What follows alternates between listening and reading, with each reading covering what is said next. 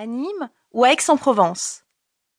Une région Trois périodes. La Provence, c'est tout ça à la fois. Provence gallo-romaine, Provence médiévale et Provence renaissance. La Provence dans tous ses états.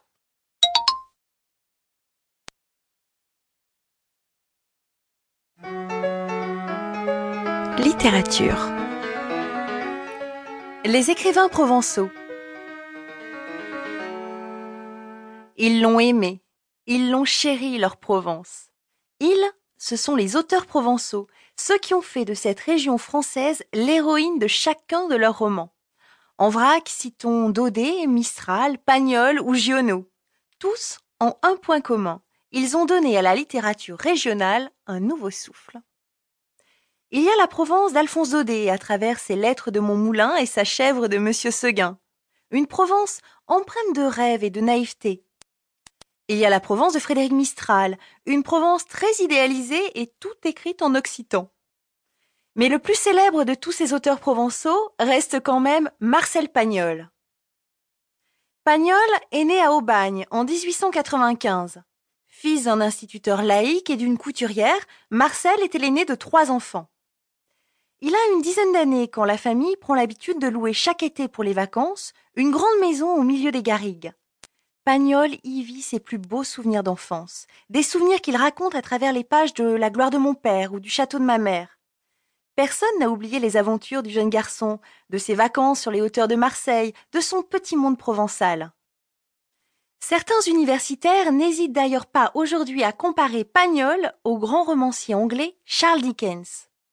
On dit que Pagnol, comme Dickens, est parvenu à raconter la vie quotidienne de gens ordinaires, qu'il a restitué leur histoire à travers des problématiques sociales tout en conservant un phrasé simple et toujours très précis. Un peintre de la nature humaine, en somme, qui a su valoriser la culture provençale. Mais selon moi, celui qui a le mieux décrit la Provence, c'est Giono. Jean Giono est né à Manosque la même année que Marcel Pagnol, mais sa Provence, c'est celle du monde paysan. C'est une Provence très violente, très rude, qui est décrite avec une plume sans concession. Un passage en Provence, c'est sans doute l'occasion de redécouvrir les œuvres de ces auteurs qui ont décrit la Provence comme personne, mais qui méritent tellement mieux qu'une simple étiquette d'écrivains provençaux.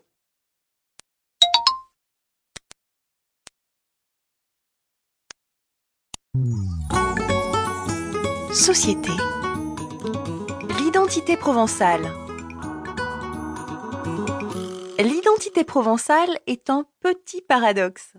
Les Provençaux ont une identité culturelle très forte, et pourtant, près de 50% de la population qui vit en Provence est là depuis moins de 35 ans. Comment se fait-il alors que la culture provençale soit si affirmée, qu'elle résiste au brassage des populations? Eh bien c'est simple. Les Provençaux, qu'ils soient là depuis des siècles ou depuis quelques mois, défendent leur culture et leur mode de vie. Il faut dire qu'on s'accoutume assez facilement aux pastis, à la pétanque, aux jeux de tarot et au pénéqué.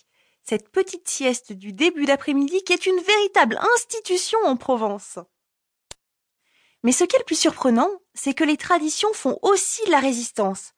Lors des fêtes de village ou des fêtes religieuses, on peut encore voir des danses folkloriques et des costumes traditionnels et les Provençaux continuent même à parler la langue locale, le provençal. On estime qu'aujourd'hui, 500 000 personnes parlent le provençal et que plus d'un million de personnes arrivent à le comprendre. Même les panneaux routiers sont écrits en provençal. Et à l'école, l'enseignement du provençal connaît un véritable succès. Mais l'aspect de la culture qui est le mieux partagé par tous les habitants, c'est sans aucun doute la culture culinaire. Ah, la cuisine provençale, des plats qui tiennent au corps, des soupes mijotées comme la soupe au pistou, ou des viandes en sauce comme la dope provençale. Le tout euh, toujours relevé d'une pointe d'ail et d'herbe de Provence. Une cuisine généreuse à déguster avec un bon vin bien frais, un petit côte du Rhône ou un rosé de Provence peut-être. Voilà des traditions bien vivantes à déguster sans modération.